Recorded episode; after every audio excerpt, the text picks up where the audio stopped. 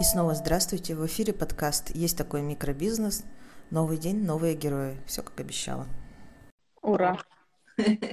Привет, Таня. Ты очень быстро. Uh, я старалась, потому что мой муж уехал... Мы сейчас живем на даче, мой муж уехал в город за холодильником, потому что без холодильника тяжело. И м, дети немножко сходят с ума уже, потому что до этого у меня был урок английского, и я попросила их еще час поиграть на улице. Поэтому я, я ждала. Вот. Сейчас я поставлю себя попробую подальше. Ну, у них счастливое детство хотя бы проходит. Сейчас они могут а, на улице. Ну, ну да, да, частично да.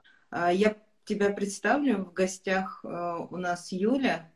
А, Маленький пират у тебя называется. Да, бренд Твой называется бизнес. Little Pirate.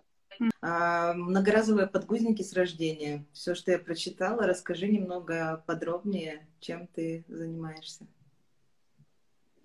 Я на самом деле купила этот бизнес, когда mm-hmm. где-то около двух лет назад, а, когда родилась моя младшая дочка, я сразу пришла на многоразовые подгузники, и на этот момент уже в России было несколько брендов, которые уже шили в России, а, после 2014 года.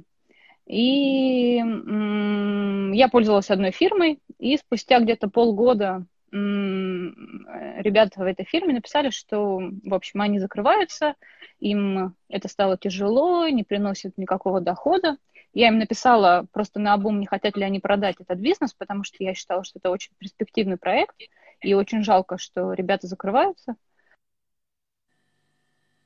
что мы не думали так много всего покупать, ну, давайте обсудим. Ну, ну вот, обсудили и пришли к тому, что я могу это купить, купить бренд, купить э, сайт, купить всякие группы, какую-то базу, какое-то лекало, э, пошивочный цех, ну, какую-то инфраструктуру вокруг всего этого. И э, мы сделали сделку, я купила этот бизнес в январе 2018 года.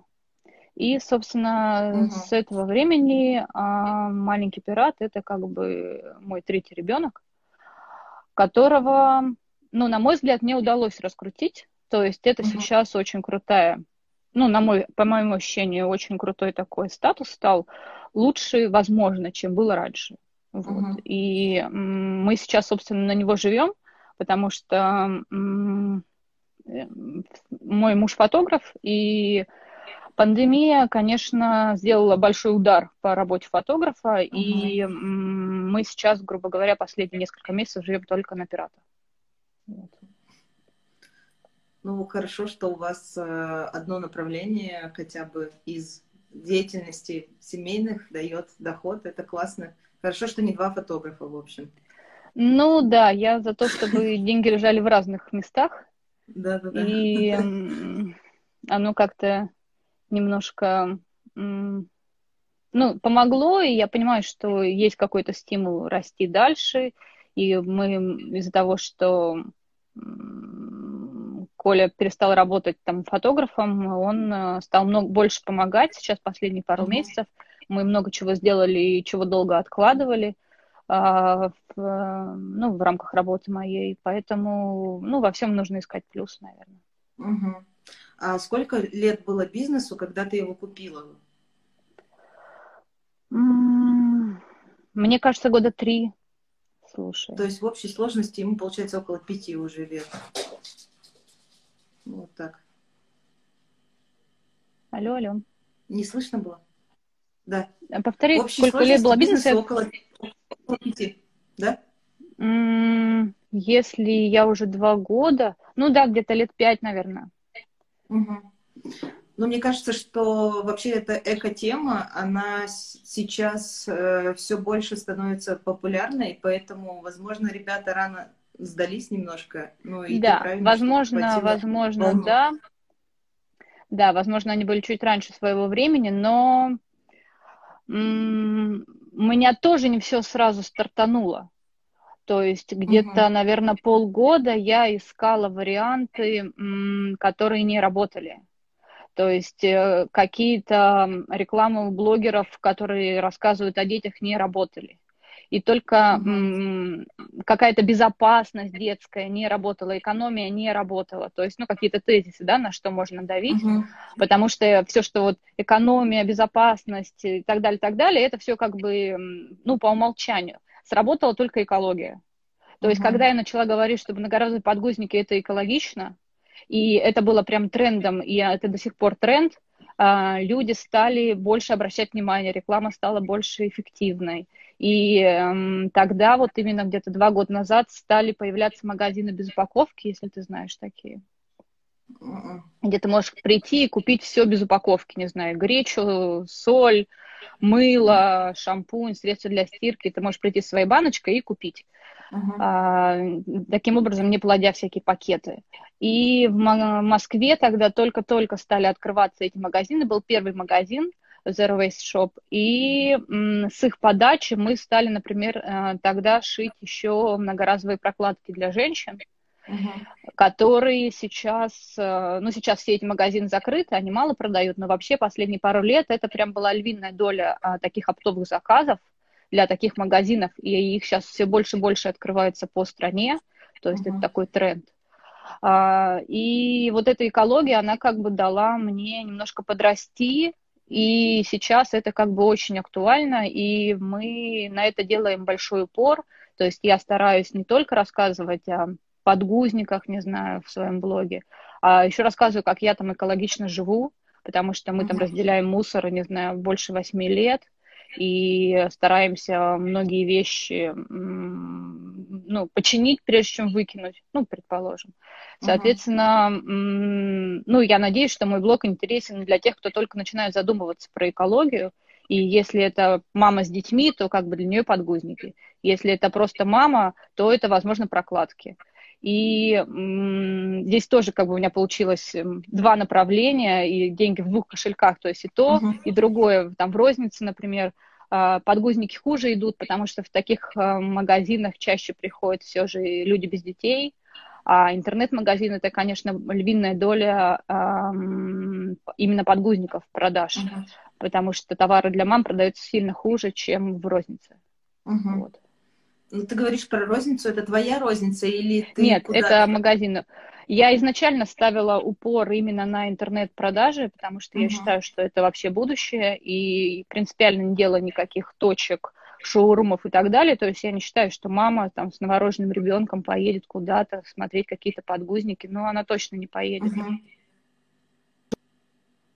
Но а, и я много сил и времени потратила на интернет-магазин, то есть мы там много чего допиливали, и ребята, когда мне тогда отдавали сайт, там было что-то, что-то работало, какие-то модули с э, связки с агрегаторами доставок, не знаю, работало.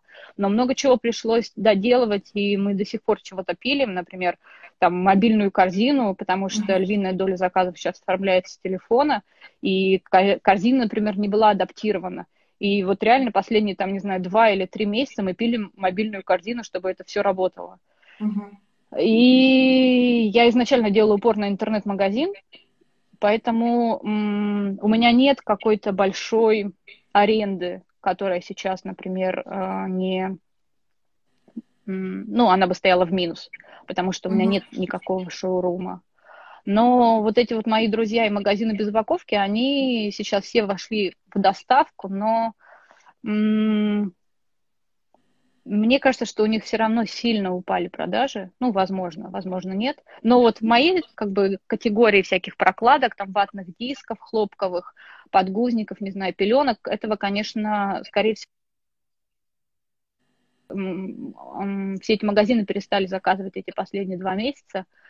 И мы немножко им помогли, то есть когда только все началось в Москве, и было понятно, что это все докатится до Питера, один питерский магазин мне сказал, слушайте, а вы почему не шьете маски? То есть у вас все есть, например, для масок. И эм, мы быстренько подсуетились и стали шить маски, именно помочь вот таким э, магазинам без упаковки, потому что это реально то, что они продавали первую неделю, когда все закрыли. Угу. То есть людям не нужно было еще ни мыло, ни шампуни, э, не знаю, ни многоразовые трубочки, и э, мы каждый день в один магазин привозили, вот я с цеха забирала маски, мы привозили в этот магазин, и они там через два часа писали, что мы все продали, а привезите завтра еще.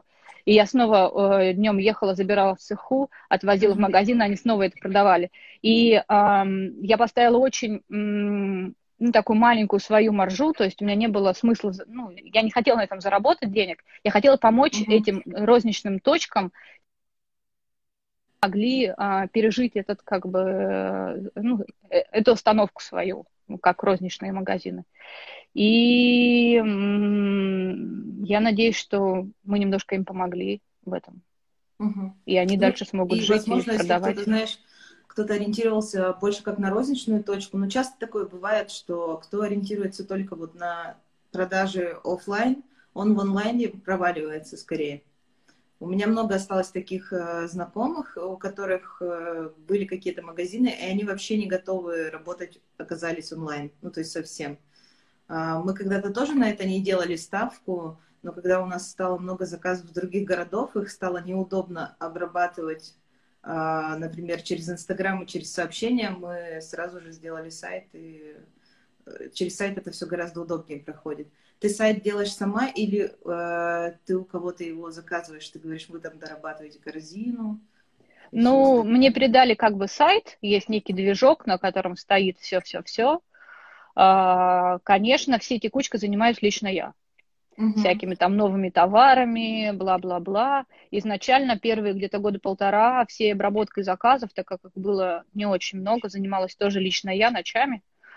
Вот. И сейчас у меня есть они именно занимаются поддержкой клиентов, то есть подтверждением заказов, какими-то ответами на вопросы, какой-то чат на сайте, но все равно львиная доля ну, обработки, нет, обработки, наверное, заказов нет, но именно поддержка сайта, это как бы мои руки, и у меня есть мальчик-программист, который чуть глубже может копнуть там, где я не могу копнуть и чего-то поправить. Угу. Вот. Потому что мне моих знаний не хватает, и это как бы не движок, это такая система OpenCard, вдруг ты знаешь, такая да, специальная да. для интернет-магазинов. Угу. Вот. Там не все просто. У меня была идея переехать на какую-нибудь, не знаю, тильду или что-нибудь еще, но м- оно все как бы работает, и я решила, что ладно, пускай оно работает. Есть очень много всяких фишечек, связки угу. с доставкой, например, с автоматическим созданием заказа в агрегаторе доставок, который точно не будет на тильде, это нужно будет делать ручками, а сейчас оно работает, и как бы мы пилим там, где нужно пилить, например, угу. вот мобильную корзину, а все остальное не трогаем. Вот. Угу. Но OpenCart, он дает большие возможности, насколько я знаю, для да, нас да. это оказалось немножко сложновато, потому что, ну, я когда выбирала себе... Мы тоже переехали однажды с одной платформы на другую, потому что та первая, она не развивалась, я даже там писала об этом. Но на второй мы, в принципе, тоже много что сделали сами, и связь остатков со складом, и тоже вот эти доставки все одной кнопкой отправляются, там, я не знаю, оформить накладную в СДЭК или там тебе не надо заходить и переносить адреса, ты просто одной кнопочкой нажал. Ну да, да, это удобно. Печатал накладную, третий отправил трек э, покупателю. Ну, то есть да. вот эти моменты, это очень классно и удобно на самом деле. Вот. Но у нас не open card, вдруг кому-то полезно будет. У нас InSales. Mm-hmm. И они мне нравятся тем, что они постоянно развиваются и э, ну, у них постоянно что-то новенькое добавляется. И они очень гибкие и человечные, как мне показалось. Э, буквально вчера и на днях, ну, я заплатила за приложение, там связка Почты России, это отдельное приложение, оно у них платное, потому что оно сторонним, ну, разработчикам сделано. Mm-hmm. И я забыла его оплатить, я оплатила вчера, а деньги как бы по счету придут, ну, сегодня не придут. И, соответственно, оно у меня сегодня выключилось. Но я им написала, типа, в техподдержку, помогите, пожалуйста, ну, мне надо завтра отправлять посылки. И они сказали, мы вам на неделю просто продлим как что-то типа доверительного платежа, а mm-hmm. потом ваши деньги зачислятся. Мне кажется, что это очень классно со стороны ну, крупной компании, кому-то маленькому вот так помочь. И, ну, не везде такое есть. Поэтому, если кто-то там выбирает, то я очень даже советую рассмотреть mm-hmm. эту платформу. Тильда немножко она, хотя мне тоже говорили, что она там и для интернет-магазинов уже работает, но она изначально для другого. Она, скорее всего, для страниц, Ну, да, да. Ну, мне просто то, что первое, первое пришло в голову, какой ага. движок. Вот. вот. Но... Я еще читала. Угу. Давай. Ты еще хотела дополнить? Ну, что я, у меня... Другому... Давай, говори. Я уже к другому хочу перейти, что про сайт э, вроде все понятно. А, у тебя свое производство, которое ты тоже купила. Угу. Это цех, а, там есть оборудование, сотрудники. А, сотрудники остались тебе от прошлых ребят или тебе Частично, пришлось искать да. новых? Частично, да, остались от... Ну, то есть некий скелет остался. Угу. Вот. Но есть, конечно, новые сотрудники. Я сейчас начинаю развивать именно пошив, так как ребята жили в Москве, и вся эта сделка, и все это было происходило в Подмосковье, mm-hmm. то мы ездили в Москву. И, собственно, пошив и отправка заказов, она осталась в Москве. То есть это все удаленно. Я сижу дома, и оно все там работает. То есть я, грубо говоря, не езжу на производство mm-hmm. каждый день. Но где-то полгода назад я поняла, что мы немножко не справляемся, и будет здорово иметь еще один цех. И м- так как я живу в Питере, я решила, что нужно делать это в Питере. Uh-huh. И мы немножко а, на предмет, а не пошьете ли вы для нас чего-нибудь вот это или вот то. И где-то раз на четвертый мы нашли хороший цех, Э, в котором не очень большая загруженность, то есть ты можешь сказать, мне нужно пошить, и они за неделю это сделают. То есть там в какие-то uh-huh. места мы обращались, они говорили там, ой, два месяца, и у нас вот тут очередь. То есть это был совершенно не мой формат. И вот этот второй цех в Питере, мы начинаем немножко с ним работать, и он сейчас шьет, ну, что-то мы здесь шьем, э, что уезжает потом в Москву на упаковку, чтобы отправлять. И э, где-то вот как раз в начале пандемии мы начали выходить в гипермаркет for Fresh. Uh-huh. И а, то, что не, ну, то, что я хочу туда поставлять, оно шьется здесь. То есть, возможно, оно будет потом, весь, весь такой большой опыт будет уходить отсюда, а вся маленькая розница будет уходить из Москвы. Возможно, так это срастется. Но так как мы, ну, буквально где-то, может быть, полгода здесь всего начинаем чего-то шить, не очень давно, и эм, последние два месяца часть этого цеха не работает, потому что боятся выходить, то все немножко здесь э, встало. Вот. И когда оно все начнет работать на полную силу, я не знаю. Поэтому мы здесь шьем сейчас очень точечно, но все равно mm-hmm. основной пошив, он все же в Москве. Ну, в Москве производство не остановилось, оно работает. И... Оно работает, да, то есть, э, ну, большинство швей живет совсем рядом, им угу. совсем недалеко ехать. Вот, и это как бы глубокое Подмосковье, где нет таких строгих, ну, больших таких строгих правил, как в Москве. Поэтому эм, я спрашивала у своих швей, будут ли они ходить, когда все так начиналось. Они сказали, да-да, Конечно, мы будем ходить, что мы дома, что ли, будем сидеть, как бы. Вот. И, ну вот сегодня они просили, а можно мы сегодня отдохнем? Я говорю, ну, конечно, можно, что вы сегодня отдохнули, поэтому у нас, например, отправка была вчера, а не сегодня, как обычно это бывает. Вот, поэтому я надеюсь, что после майских праздников станет совсем полегче со всякими там пропусками в Москве, и, и не придется их заказывать, но пока вот так. Но они пока, ну, сейчас они получают пропуск. Или они могут свободно пока передвигаться в Подмосковье? Ну, они заказывают себе пропуск, но, насколько я знаю, угу. никого не останавливали и ничего не спрашивали. Угу. Вот. Ну, и они живут достаточно близко все, угу. поэтому им недалеко уехать или ходить. Там перейти мост и все. Поэтому недалеко. Тяжело ли вообще вот так управлять на расстоянии каким-то бизнесом, ну вот даже производством? У тебя там есть человек, с которого ты все спрашиваешь, или ты взаимодействуешь со всеми сразу?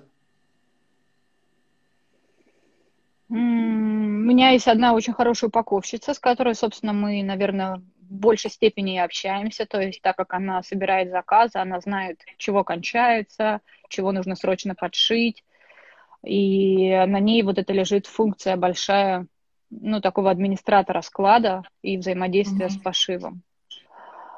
И, ну, какие-то там специальные вещи я могу обсудить с главной там швеей и сказать, что, ой, а покажи мне вот это, а сфотографируй вот это. То есть в основном это все как бы видео и фото.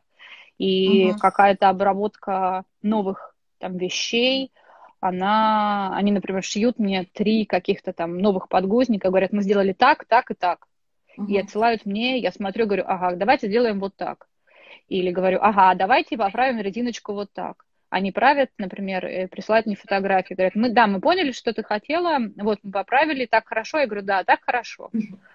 Вот. Но так как у нас, собственно, не очень большой ассортимент товаров, ну, то есть как у вас бабочка и все, то есть вы знаете, uh-huh. как она шьется, и только разная ткань. Соответственно, uh-huh. подгузники, они тоже все очень похожи друг на друга, только разная ткань. И только над этим можно расширять ассортимент, потому что там наименований я пыталась поначалу думать, что мне нужно, там, не знаю, 40 наименований разного, с разными кнопками здесь, здесь, здесь, но я понимаю, что мой клиент — это мама, у которой есть там 20 минут э, сна ребенка, и ей нужно за 20 минут сделать заказ. То есть ей не нужно выбирать из 40 вещей, ей нужно там две вещи, и она должна выбрать из этого или из этого. И тогда она точно сделает заказ. И когда я поняла, что нужно, наоборот, делать меньше всего, чтобы у людей не было большого выбора, оно стало проще и в понимании конечного клиента, потому что продукт как бы, с одной стороны, понятен, это подгузник, с другой стороны, это что-то очень непонятное, потому что это многоразовый подгузник, и что с ним делать и как оно работает, не очень понятно, если ты как бы в первый раз с этим сталкиваешься. И чем э, понятнее твое предложение, тем у людей меньше вопросов. То uh-huh. есть я делаю даже специальные такие сеты, у меня есть а, готовых наборов, которые как бы, если ничего не читал, и у него нет времени читать и разбираться, я говорю, ага, вам подойдет вот это. И как бы вопрос очевиден, выбор очевиден, и покупка понятна. Поэтому э, большой какой-то ассортимент, э, чтобы отрабатывать какие-то новые модели. Ну вот мы начали здесь, в Питере, там, делать одну модель немножко по-другому. Когда все закончится, наверное, мы ее доделаем но э, больших технических проблем, как это шить, нет. То есть продукт понятен, ткань заказывается, доставляется чем угодно, нитки заказываются, доставляются курьерами. Э, ну, как-то с годами все это наладилось, логистика mm-hmm. всего удаленная. Конечно, поначалу все это было страшно, сложно, и как это все, то есть это был мой первый бизнес э, с маленьким ребенком на руках, это было тяжело, скажем так. И реально где-то я думала вообще вписываться мне в это или нет, ну, наверное, недели две, потому что было много нюансов, которые не были решены там, и их надо было решить, прежде чем вписаться. Например, там мы сами делаем и а, вяжем на заказ шерстяное полотно для обложек на подгузник. То есть я делаю mm-hmm. упор именно на натуральные материалы. То есть натуральной непромокаемой обложкой на подгузник являются такие пеленальные штанишки. Это шерстяные штанишки из мериноса, которые благодаря тому, что нитка природным воздухом, ланолином, они не намокают. То есть это натуральное непромокаемое покрытие. Так вот это непромокаемое покрытие, само полотно мы заказываем вязать на фабрике трикотажа в Москве из ниток. И для нас его вяжут несколько там рулонов, несколько сотен метров. Потом мы из него кроим, шьем. И вот это вот как бы а, вопрос производства вот этого полотна был совершенно, а, ну, как-то не поставлен на поток у ребят. И а, это было прям сложно найти, потому что когда ты делаешь какой-то небольшой тираж, никто тебя не хочет брать, потому что там кому нужно вязать твои 100 метров, это очень мало. Uh-huh. И это было прям большой проблемой, которую нужно было решить, прежде чем вписываться в покупку. Но сейчас, слава богу, я нашла хорошего подрядчика, то есть это уже не первый подрядчик, который периодически мне звонит и говорит, ой, а вам нужно полотно? Я говорю, ой, нет, еще есть. Они такие, ой, а, там, давайте я вам позвоню после майских. Я говорю, ну давайте, позвоните мне после майских, наверное, уже надо будет. Вот. Ну, э, да, столько уже всего обсудили.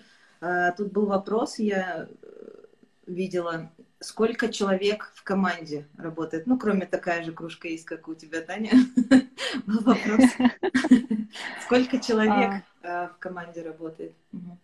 Наверное, не очень много, потому что мне кажется, что иногда люди звонят, например, на горячую линию, а горячая линия идет на меня, на мой личный телефон, и звонят, не знаю, там, в 4 утра. И думают, что у нас круглосуточный колл-центр. Uh-huh. Но это часто бывает, что кажется, что это огромная какая-то компания, Little Pirate. Но на самом деле это я, которая, собственно, последний, наверное, год только стараюсь немножко делегировать какие-то свои дела, потому что я немножко зашиваюсь в делах. Есть э, мой муж, который мне помогает и со съемкой там, и с какими-то тяжелыми вещами отправить коробку, не знаю, забрать коробку, отвезти туда-то. Uh, у меня есть две девочки-менеджера, менеджеры, которые занимаются именно обработкой заказов и uh, поддержкой дальнейшей uh, каждой мамы, которая купила, потому что покупка подгузников не заканчивается, как бы сделка, скорее всего, не закончена, есть некая постподдержка. Uh-huh.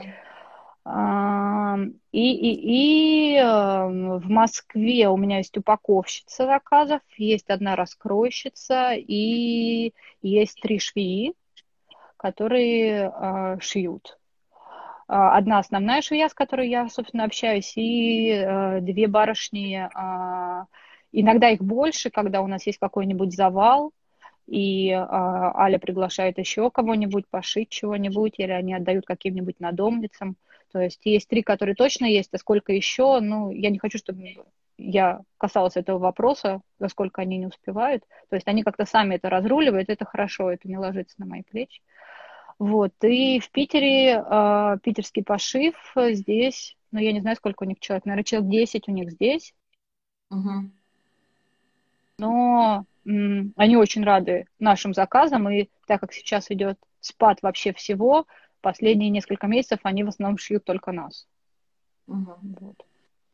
Но э, еще э, пару вопросов про производство. Э, ты говорила, что есть проблемы с э, полотном, да, с определенным, которое тебе нужно и которое ты должна заказывать, чтобы ну, его вязали, потому что да, ему не достать больше нигде не купить, как я понимаю угу. в свободном доступе. Ну да, его никто не делает. Не... Да, мы тоже с этим сталкиваемся. У нас другая проблема, у нас резинка для подтяжек, ее в России не существует, особенно цветной.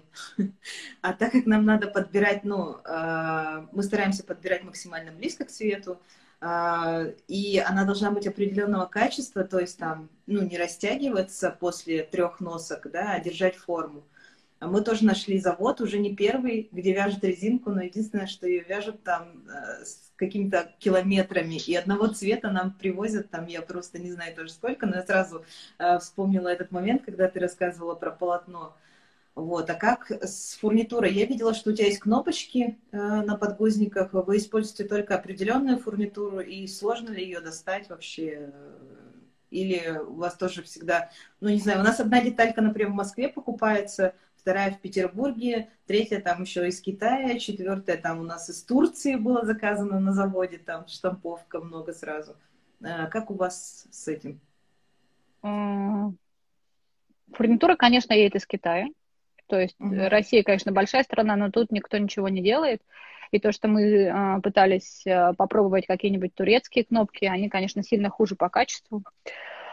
Вот, поэтому мне осталась от ребят еще какая-то часть э, кнопок, но они не очень нам были удобны, потому что они были короткие, то есть кнопки в основном делают на тонкую синтетическую ткань, то есть вообще uh-huh. изначально кнопка это какой-нибудь дождевик, uh-huh. ну, тонкий. И для него делают кнопки, соответственно, вот эта вот высота гвоздика, она очень маленькая. И, например, те подгузники э, китайские, которые можно купить на Алиэкспрессе, не знаю, они тоже все из синтетики тонкой. Угу. Так как мы шьем подгузники из хлопка, то у нас ткань изначально дает другую толщину. Ну, слои ткани, слои полотна идут до другой толщины. Соответственно, те кнопки, которые ребята тогда купили и которые еще немного есть, они были коротковатые. И когда мы поняли, а, почему у нас, например, там много брака, ну, бывает, да, то начали с этим разбираться, поняли, что, ага, а было бы здорово иметь а, высоту вот этого гвоздика чуть больше. И мы делаем на заказ в Гонконге свои кнопки э, подлиннее вот это, для того, чтобы его хватало на наши хлопковые подгузники. Потому что, ну, все, кто в основном шьет, они шьют в большей степени синтетики, и, ну, возможно, у них нет такой проблемы, но вот, вот эти длинные гвоздики нам решили проблему брака практически. И вот сейчас, например, Коля делал новые матрицы для пресса с токарем, чтобы, ну, еще лучше вот эта, в общем, кнопка разбивалась и еще лучше давала, ну, расплющиваемость и сцепку одной части относительно другой. То есть. И, э, какая у нас еще фурнитура? Ну, резинку я покупаю здесь, то есть ничего специального нет обычная резинка вязаная, там, не знаю, белорусская какая-нибудь или наша. В принципе, большой принципиальной разницы нет, она вся uh-huh. очень похожего, не очень хорошего качества. Ну, другой нет. Вести резинку откуда-то еще, ну, глупо, потому что, ну, это как неправильно. Плюс э, про э, километры ткани я заказываю, есть в России завод, который делает фланель. Их не так много осталось, которые делают хорошую фланель. Есть всякая ивановская, дурацкая а есть хорошее. А, и такой завод я знаю один, например. И вот мы там делаем, да, километры фланели своей неотбеленной, которые делают специально для нас. Я буквально где-то, ну, месяца два назад у нас закончилась в Москве фланель, и как раз все начало закрываться, и я очень боялась заморозить деньги, то есть заплатить заводу за, заводу за фланель, купить mm-hmm. там, не знаю, два километра фланели и что эти деньги там застрянут, а это порядка, там, не знаю, 300 тысяч. И а, что они скажут, ой, а мы ушли на карантин. И я пойму, что вот они, когда выйдут только, они только мне сделают эту фланель. И, в общем, фланель это в Москве закончилась. Мы здесь немножко стали шить подгузники, которые шьются из этой неотбельной фланели, шить вкладыши здесь, отправлять это все в Москву. То есть стало немножко хлопотно. Но а, вписываться и морозить 300 тысяч я очень не хотела. И буквально на прошлой неделе я поняла, что, в общем, это все может растянуться непонятно насколько. Uh-huh. И а, я позвонила заводу этому, и они сказали, нет, а мы работаем, и, в общем, да, сделаем для вас фланель. И на прошлой неделе я оплатила счет, и они, в общем, должны вот после майских начать нам делать эту фланель, но это тоже, так как это на заказ, это от 40 дней, будет готов наш тираж. Вот, uh-huh. наличии ничего нет. То есть я была готова купить какой-нибудь нестандарт. У них иногда бывает какой-нибудь, ну, остаток как кого-нибудь нестандартной ширины. И так как у меня достаточно мелкий, uh-huh. а, ну, мел, мелочевка, то мы можем, в принципе, с любой шириной ткани работать. Нам не очень важно. Но ничего нет в наличии, поэтому пришлось э, заказать на заказ, и у нас будет снова неотбельная фланель. И вообще я стараюсь делать вообще упор на российских поставщиков ткани.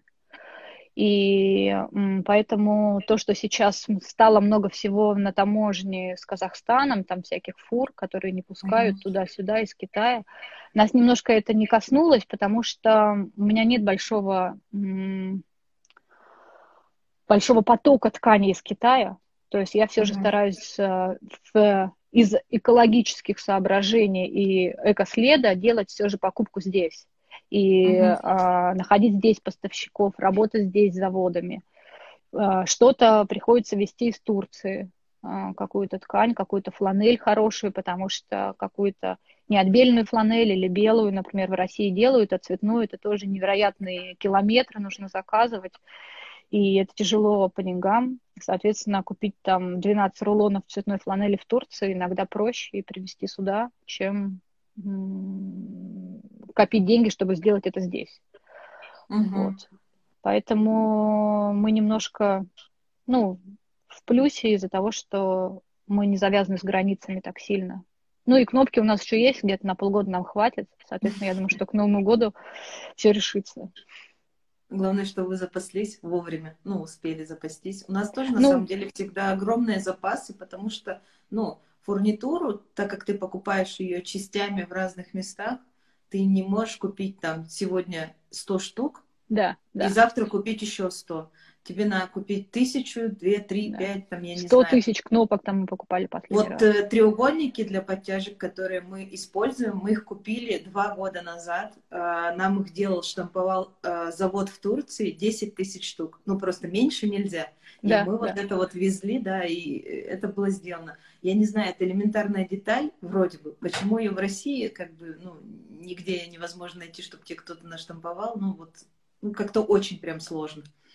Вот, и тоже такие же точно проблемы, но у нас единственное, что закончились почти крокодилы для подтяжек, они как раз из Китая, и как раз, скорее всего, мы их и не скоро получим, и больше их нигде, в общем-то, не купить. Ну, в России этого не делают просто. Мгм. А так тоже мы начали делать ткани э, свои в России, ну, небольшими тиражами, но завод э, остановился и пока вот не работает. Мгм. Не печатают они ткань. Поэтому используем пока то, что есть, потому что тоже, слава богу, есть запасы. И, ну, наверное, скорее всего, чем-то наши бизнесы похожи, что а, мы можем работать только когда купим сразу много, а потом это использовать. Э, Ну, и конечно. постоянно докупать что-то, ну, сложновато. Но в этом есть какой-то и плюс. И- Ну, что у нас есть запас, да, если одно Да. кончилось, мы можем делать упор на другое, да. Ну и даже если сейчас нет денег, у тебя есть из чего шить и что продавать. Как бы вот так тоже такой момент. Ну да, вот, например, подгузников из неотбельного хлопка сейчас нет, но мы шьем другие и говорим, что, ну, ребят, берите другие, они такие же отличные. Вот, хотя поначалу их спрашивали, но вот, наверное, скоро снова они будут. Мгм. Ну, то есть вы сделаете ткань, и снова проблема. Ну да, да, да. проблемы решаться. А, Хотела поговорить про покупателей. А, Ну, сейчас, конечно, тема экологии, она многим близка, но все-таки какие самые частые возражения тебе приходится преодолевать, чтобы там рассказать, доказать, показать, что все-таки одноразовые э, подгузники это плохо, многоразовые это ну, классно, используйте их. Много ли таких, кто, ну вот даже, знаешь, э, приходят на страничку и все равно сомневаются? Конечно, все. Ну, очень редко приходит человек, который как бы чего-то знает, чего-то читал, и он как бы в теме. Ну, бывает такое, но все же с львиной долей тебе приходится, ну, объяснять и много объяснять. То есть э, все ссылки всяких инстаграмах, где основной, откуда идет основной поток покупателей, ну, в топлинке все эти ссылки ведут на меня. То есть Мгм. я, ну, в 100 случаях практически, именно я а, общаюсь с клиентами и отвечаю на первые вопросы еще до покупки.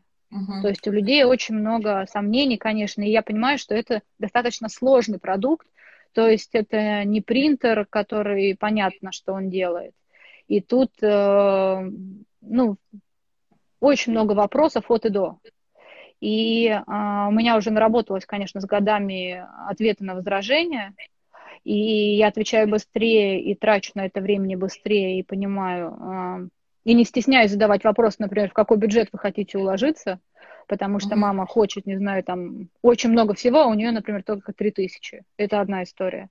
И прям вот мое ноу-хау я стала спрашивать, наверное, последние пару месяцев, сколько у мамы вообще есть денег, и тогда, исходя из ее бюджета, уже с ней как бы обсуждать и предлагать что-то. Мгм.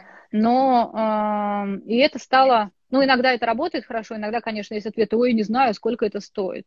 Тогда возвращаемся к товару сет, который называется, то есть, где, где я за маму подумала и предлагаю вот ей готовый набор. Тогда вот если она уже готова ложиться в этот набор, то м, это как бы, ну, практически решение вопроса. Но, но ой, на мне сон- светит солнце. Сейчас я куда-нибудь сяду по-другому. Ух уж это северное солнце.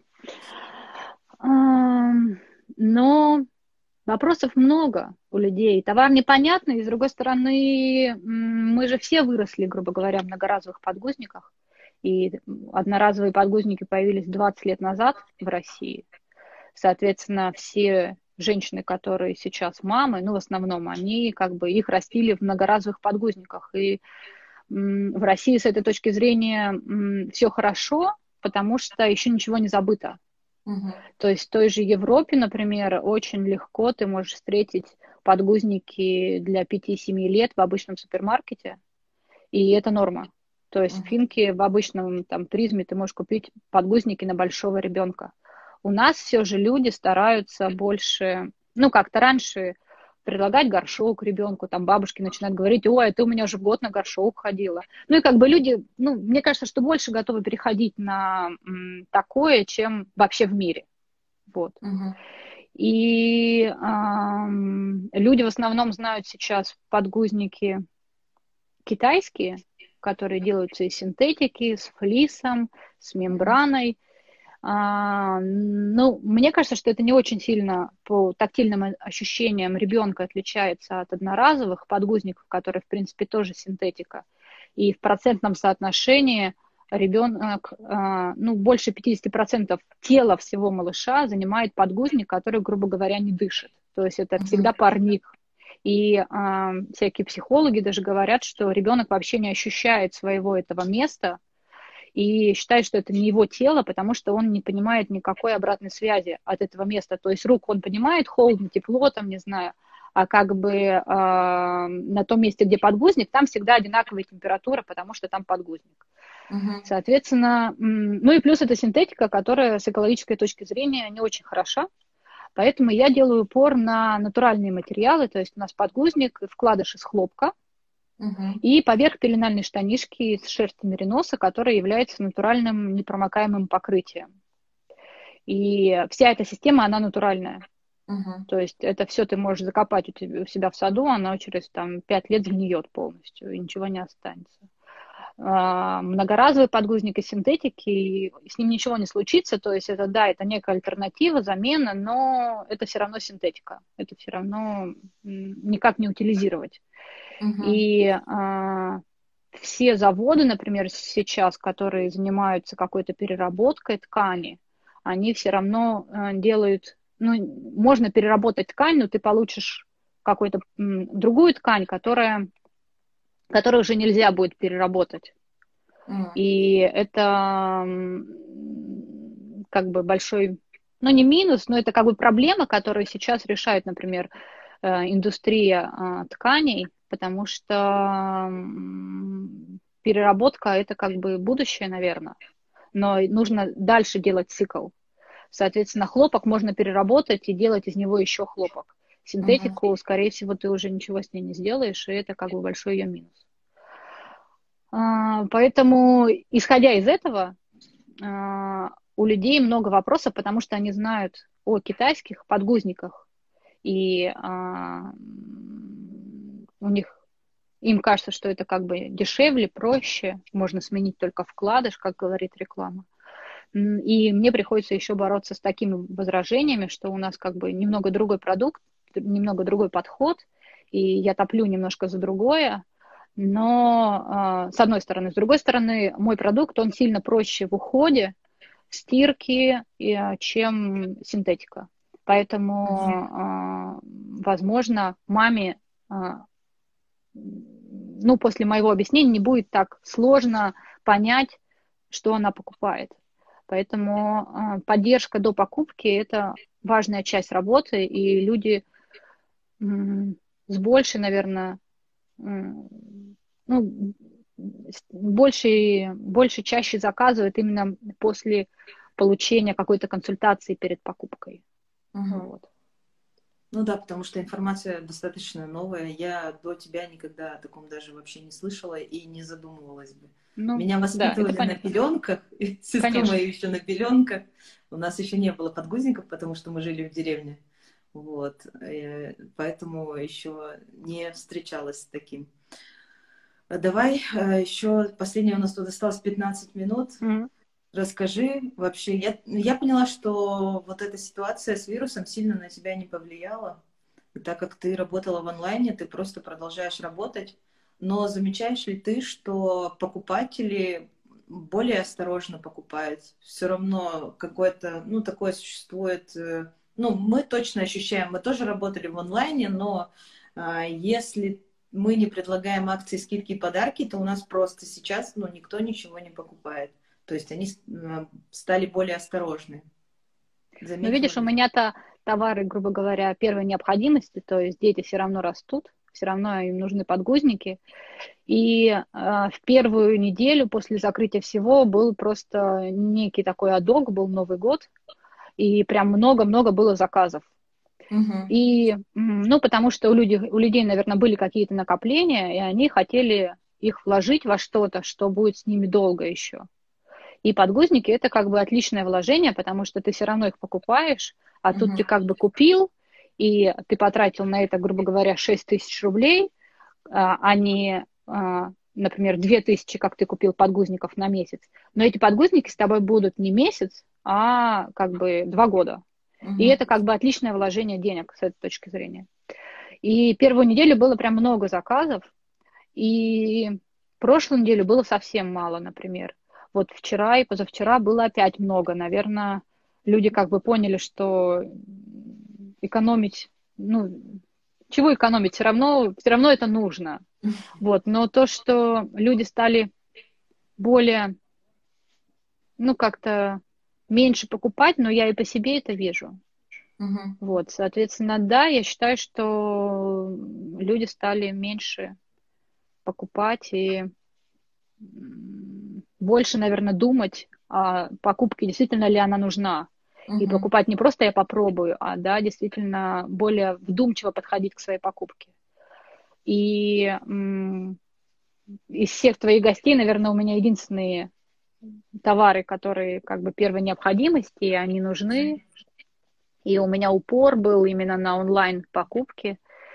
И э, я над этим работала последние там, два года, потому что все это было удаленно, и мне бы с маленьким ребенком все равно не было бы возможности ездить куда-то, даже в цех, который был бы на соседней mm-hmm. улице. Поэтому я считаю, что мы не очень пострадали. Вот. Но посмотрим, как все будет. Ну, ты на самом деле, да, ты первая сказала, что когда это все случилось, первую неделю у меня был Новый год. Да. у всех остальных, э, ну, в том числе у нас, когда это все случилось, первую неделю была полная тишина. И э, поэтому, в общем-то, все, с кем я разговаривала до, они начали паниковать и думать, господи, а что же дальше там? Ну, а когда, наоборот, уже чуть позже все устаканилось, то стало, ну, понятно, что какие-то заказы все равно будут, mm-hmm.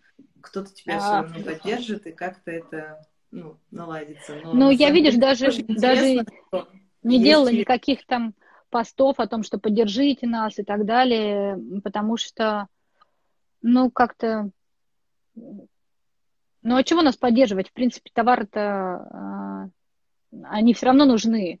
Mm-hmm. Просто мы стали запускать наоборот посты, была серия постов про экономию, что вот давайте разберем, сколько стоит там э, вырастить ребенка за два года, сколько вы потратите на подгузник, там, не знаю, 70 тысяч.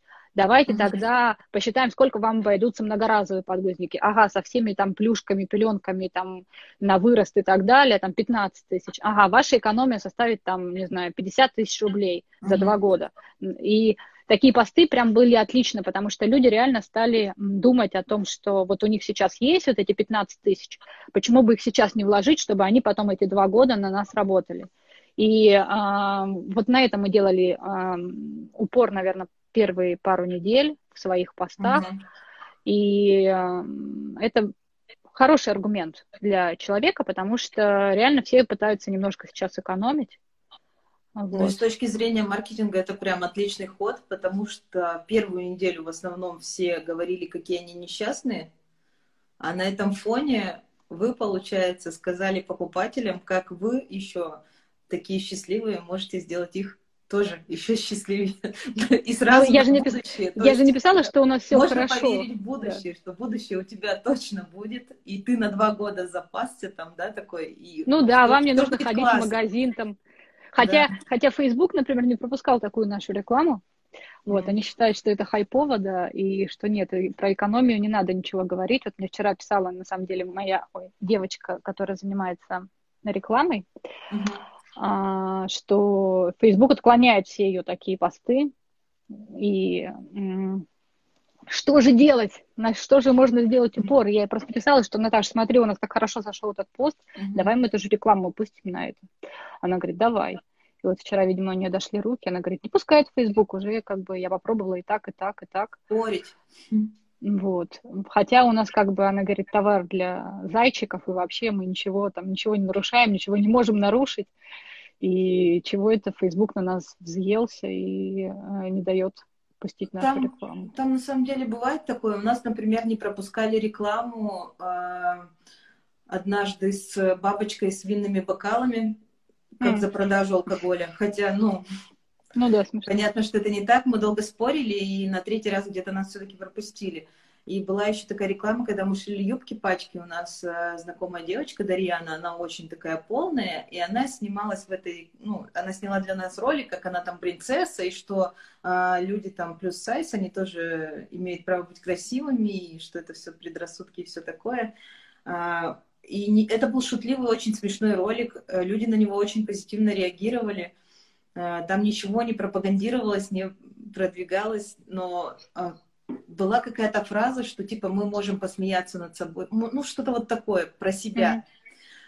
И нас Facebook не пропускал как ущемление и оскорбление чьих-то там интересов. И, короче, очень позитивный ролик не проходил долгое время вообще. Ну, вот э, бывают у них такие моменты. Ну, бывает, да. Так что думаю, что дело не в вашем продукте, а в менеджере, который сидит со стороны Фейсбука и вас не пропускает. Можно Попадется... попробовать через два дня, когда у них сменится смена. Попадется другое, все наладится. В общем, наверное, мы на этом и закончим, на этой хорошей ноте. Хорошо. Было очень приятно познакомиться. Да, взаимно. И очень интересная беседа. Я много для себя тоже нового, интересного узнала. Я надеюсь, Это что прекрасно. людям здесь тоже понравилось. Кто-то спрашивал про эфир, я его обязательно сохраню. Он у меня будет висеть сутки. Ну и кроме того, я его переведу в звук и э, размещу в подкасты. Да, я видела. Да, у меня они уже выходят на Яндекс Музыке и на подкастах Apple. Так что можно послушать. Называется он «Есть такой микробизнес». Mm-hmm. Так что кто пропустил или кто не любит видео, может послушать подкаст. Спасибо, Юля, что пришла. Да, спасибо большое, Таня. Удачи вам в бизнесе и развития, конечно. Хорошо. Спасибо. Счастливо. Ну и всем пока.